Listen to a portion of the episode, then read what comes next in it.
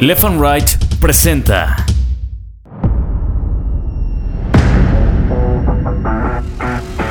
Bitácora de Guerra, un podcast de largo aliento. Cuando nos forman, todos los niños se empiezan a burlar de mí. Toda la escuela se empieza a burlar de mí. Yo tuviera una estatura medianamente dentro de las normas y pues según esto poder ser feliz, ¿no? Ese sombrerito de charro que se pone Cuauhtémoc Blanco cuando empieza a dar la vuelta olímpica en la cancha del Azteca, yo se lo di. Bitácora de Guerra, un podcast de largo aliento. Bienvenidos.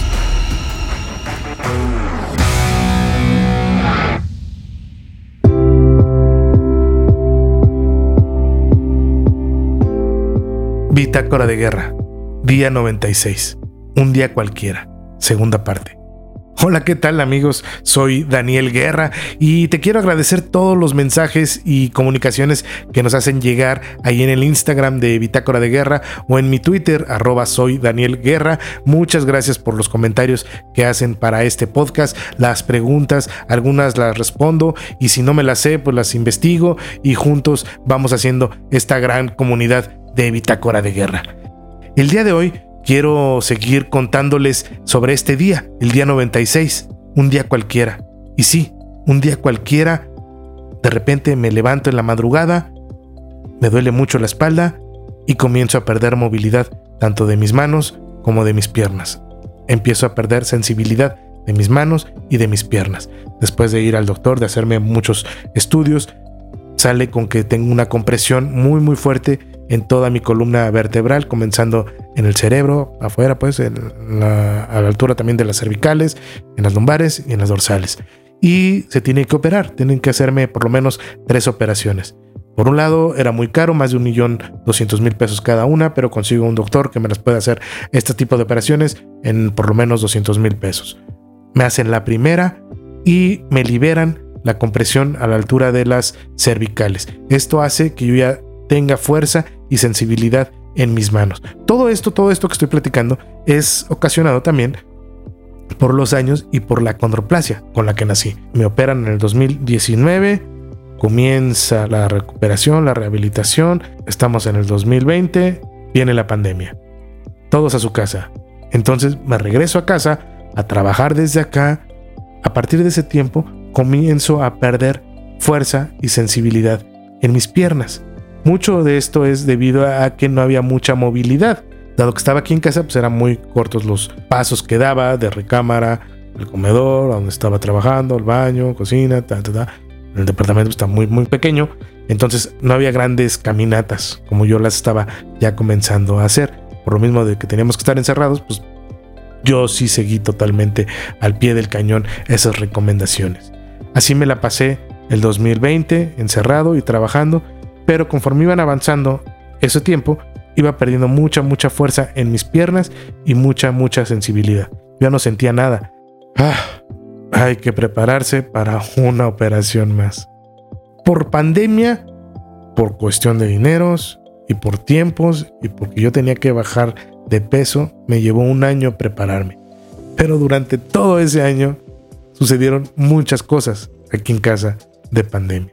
Fallece mi papá, 11 de enero 2021. Por COVID fallece. No lo pude ver, no hubo funeral, no hubo rezos, no hubo nada. Todo fue por Zoom y a distancia. Una por las mismas condiciones de la pandemia, que no nos permitía salir, y otra por mi movilidad, que era ya muy complicado que yo saliera de casa. Vivo en un cuarto piso, entonces bajarme y cargarme literalmente se vuelve complicado. Dependemos de un vecino, de un amigo o del señor de seguridad de la unidad que venga y que le ayude a Italy a que yo pueda bajar. Porque me tienen que llevar en la silla de ruedas, bajarme esos cuatro pisos. Estoy pesado y, se complica.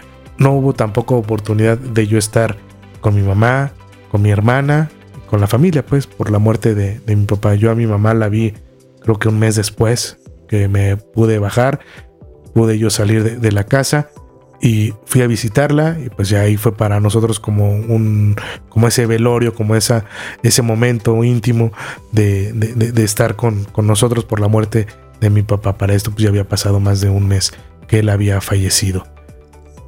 Ese año se vuelve muy complicado por esto y en lo personal yo entro en depresión por estar encerrado y por no poder hacer yo las cosas, porque de niño me enseñaron a que yo no debía de depender de nadie, que yo tenía que hacer las cosas por mí mismo, de andar con mi escalerita, como ya lo conté aquí, de andar con un palo de escobas que me sirviera de como gancho para alcanzar las cosas. Y de repente, a mis 44 años, ya poder depender para todo de alguien para poder yo hacer mis cosas. Desde ir al baño, desde levantarme, desde venir aquí a trabajar a, a mi estudio, desde ir a la cocina, desde comer, servirme agua, para todo tenía que depender yo de alguien que me ayudara a vestirme, a bañarme. Se hicieron modificaciones en casa, entonces esa depresión sí me, me pegó muy, muy, muy, muy fuerte. Que tuve que llegar con el psicólogo porque yo hubo momentos, yo ya me sentía derrotado, yo ya no quería seguir más adelante. No que me quisiera suicidar, eso sí, jamás, jamás, jamás pasó por mi cabeza suicidarme. Pero lo que sí yo decía es que ya estoy muy cansado, ya estoy cansado de tomar medicinas, ya estoy cansado de, de ver el calendario, de ver día a día cómo va pasando la vida y no veo mejoría en mis piernas, no veo mejoría en mis manos. Ya, ya, ya quiero que termine esto. Y pues me preguntaba el por qué, por qué me estaba sucediendo esto, porque a mí, por qué siendo yo una persona buena, trabajadora, me estaba sucediendo esto. Y yo sí decía y me preguntaba, ¿por qué hay culeros en la vida y están completos, están perfectamente bien, que les da la fuerza para llegar a saltar, para matar, para hacer cosas malas y no les pasa nada. Yo eso me preguntaba por la misma depresión en la que estaba. Llego con la psicóloga y pues me empieza a dar mucha luz. Leti Fuertes me empieza a dar mucha, mucha luz, mucha fuerza. Va pasando el 2021, sigue avanzando, sigue avanzando. Mediados 2021 y me da COVID. A pesar que no salíamos, a pesar que en casa seguimos al pie del cañón las recomendaciones para no contagiarnos por COVID, se nos metió el bicho. De alguna u otra forma, alguien que llegó a casa a dejar un paquete, el súper o no sé, se nos metió y me pegó muy fuerte el COVID. A mi esposa y a mi hijo también les pegó, pero yo sí necesité oxígeno. Y el doctor cada vez que, venía me echaba porra, me decía, venga Daniel, ahí vas, ahí vas, estás saturando bien. Pues sí, con el oxígeno estoy saturando bien. Pero si me lo quitaban, llegaba hasta 78. Yo me sentía muy, muy mal. Cuando el doctor venía y me daba la medicina, me ponía el suero, me revisaba y le decía a mi esposa, va muy bien, échenle ganas, sigan así, sigan así. Salía y le hablaba a mi mamá. Y el doctor le decía a mi mamá, hay que estar pendientes de Daniel porque en cualquier momento me lo voy a tener que llevar al hospital. No le quiero decir a él que está mal por todo lo que está viviendo, por la situación en la que se encuentra. Si le decimos eso, se va a bajonear. Y eso es lo que no queremos. Queremos ahorita que esté relativamente bien mentalmente para que pueda sacar y salir adelante del COVID. Yo la verdad sí me sentía muy muy mal por esto del COVID que en mi cabeza iba yo haciendo una carta de despedida por si me tenían que llevar al hospital. Yo sentía que si me llevaban, yo ya no regresaba. Se sumaba la experiencia con mi papá, así fue, se lo llevaron, ya no regresó, ya no lo vimos. Entonces, eso también me estaba deprimiendo. Afortunadamente salimos muy, muy bien ya del COVID con el paso del tiempo y de, los días.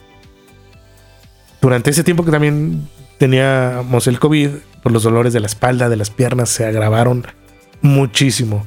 Tanto era el dolor que yo tenía en mis piernas y en mi columna que me pusieron parches de morfina para que me quitara o me calmara un poco ese dolor que yo sentía. Me mareaba, me dormía. Lo que me ayudó mucho es que nunca dejé de trabajar, tanto en el noticiero como en otras producciones por fuera, los podcasts que estábamos produciendo y dirigiendo yo seguía haciéndolos a distancia. Entonces, después del COVID, yo sigo trabajando y manteniendo la línea, comiendo bien, manteniendo los buenos niveles de azúcar, pues porque la operación tenía que realizarse. La verdad, me daba mucho miedo, me daba mucho, mucho miedo entrar a la operación. Mi miedo era morirme, mi miedo era dejar a mi familia sola, por así decirlo. No dudo que Itel y Carlos salgan adelante sin mí. Pero pues esa onda de, que te mueras y dejes a tu familia, pues no, no está chido, pues. Eso me preocupaba mucho. El doctor me decía, tranquilo, Daniel, no va a pasar nada. Te voy a explicar en qué consiste esta operación. Lo que vamos a hacer, te vamos a partir en dos. Tu columna la voy a partir en dos. ¿Ok? Voy a cortar un fragmento del hueso, unos 10 centímetros a lo mejor, del hueso. Lo saco, lo voy a lijar, lo voy a limar por dentro de ese hueso, esa canulita que se forma, la voy a lijar, la voy a, raspar, a fresear, ellos le dicen, y la voy a volver a poner. La pego con unas plaquitas, unos tornillitos, lo pego. Lo que va a pasar es que el momento en el que pase la médula otra vez por ahí, va a estar más liberada, va a tener mayor espacio para que pueda pasar. Entonces esto va a permitir que tú tengas un poco de mayor fuerza en tus piernas y mayor sensibilidad. Ok, pues ya a mediados de diciembre me hacen esta operación, salgo del quirófano, pero al otro día me dice, al otro día tengo que sentar, compadre. Te tienes que sentar y vamos a ver si te puedes parar. Pues yo muy chicho, sí, venga, acá lo espero. Llega ese día, el segundo día ya en el hospital, me sientan entre el camillero, la enfermera, el doctor, mi esposa. Es el grito más fuerte que he dado. No sé hasta dónde se escuchó el grito. Pero grité tanto, tanto, tanto por el dolor que yo tenía en mi espalda que comencé a llorar del dolor. Los me dicen, es normal esto, así va a ser este día. Y conforme vayan pasando los días, pues va a tener que ir bajando ese dolor. ¿no? Pues ya me voy a mi casa, eh, me traen en ambulancia, me suben, que fue un calvario subirme, los cuates de la ambulancia no sabían, entonces me venía como un tipo arrastrando en una lona que me pusieron porque la camilla no pasaba o no tenían camilla estas para escaleras. Me suben ya a una lona, me dejan ya aquí en la casa y comienza otra etapa de mi vida ya estando en casa. Van pasando los dolores. Sigo dependiendo mucho de, mi esposa, pues, para ir al baño, para todo, ¿no? Para todo, para vestirme, para bañarme, para todo, para todo. Eh, pero el estar viendo el techo, pero el estar viendo las cuatro paredes, nada más, durante unas semanas, eso me deprimió muchísimo. Volví a caer en otra depresión fuerte porque yo decía, no, Dios mío, ¿cuándo voy a caminar? ¿Cuándo voy a salir de este cuarto? ¿Cuándo voy a ver algo distinto? Ya me cansé de estar viendo las cuatro paredes, ya me cansé de estar viendo el techo nada más, ya me cansé que me esté doliendo tanto las piernas, ya me cansé no sentir que camino, ya me cansé estar dependiendo de otra persona que me pueda ayudar. Y ellos lo hacen con todo el amor de su corazón, pero yo ya me cansé de, de estar recibiendo esa ayuda, esa ayuda. Yo lo quiero hacer yo solo. Ya me cansé de estar así, en esta condición. Me medicaron, me dieron otra vez antidepresivos y sí, me ayudaron bastante. Fui avanzando, fui avanzando. Comencé el 2021 con un poquito de mayor fuerza. Entonces ya yo me empecé a sentar solito. Le hablamos a una amiga, Ana María Malo, la beba, para nosotros, y vino a casa y nos dejó un aparatito que me da como toques en las piernas y nos dejó una serie de, ejercicios que yo tengo que estar realizando. Pero ya el poderme sentar yo solo, el poderme parar con ayuda de la andadera, para mí era ya mucho, era mucho, era mucho el logro, era mucha felicidad. Y así es como ha sido este 2022.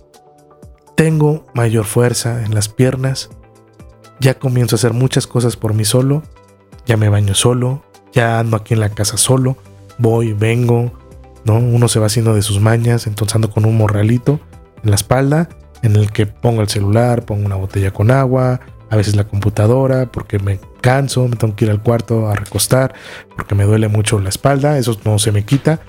Entonces sigo, sigo realizando todos los ejercicios que me están dejando.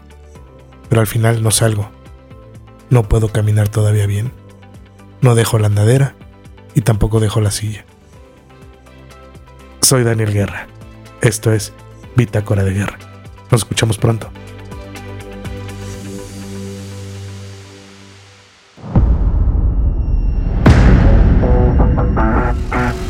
Esto fue Bitácora de Guerra, un podcast de largo aliento.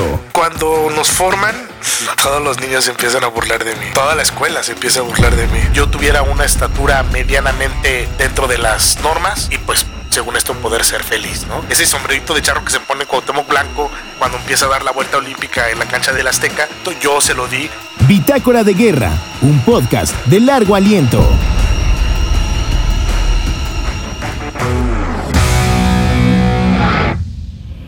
Left and Right presentó